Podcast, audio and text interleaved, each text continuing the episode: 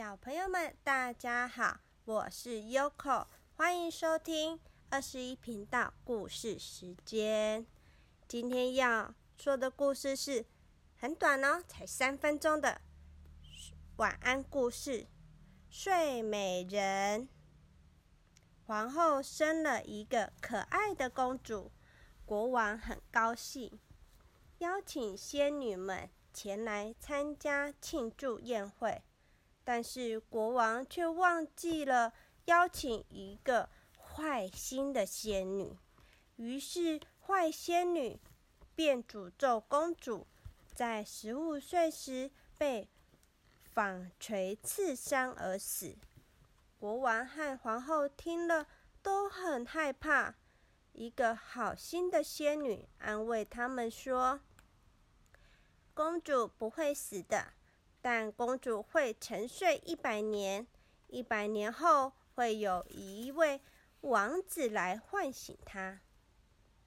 十五年过去了，一天，公主真的被城堡里的纺锤刺伤而昏睡过去。同时间，城堡里所有的人和动物也都跟着睡着了。高大的树木和浓密的荆棘将整座城堡包围起来。一百年后，一位王子经过城堡，神奇的事情发生了：包围着城堡的树木和荆棘竟然自动向后退，让出一条道路，让王子走进城堡里。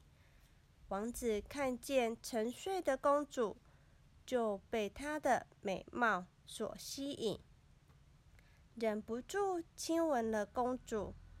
突然，王子的吻解除了坏仙女的诅咒，公主醒了。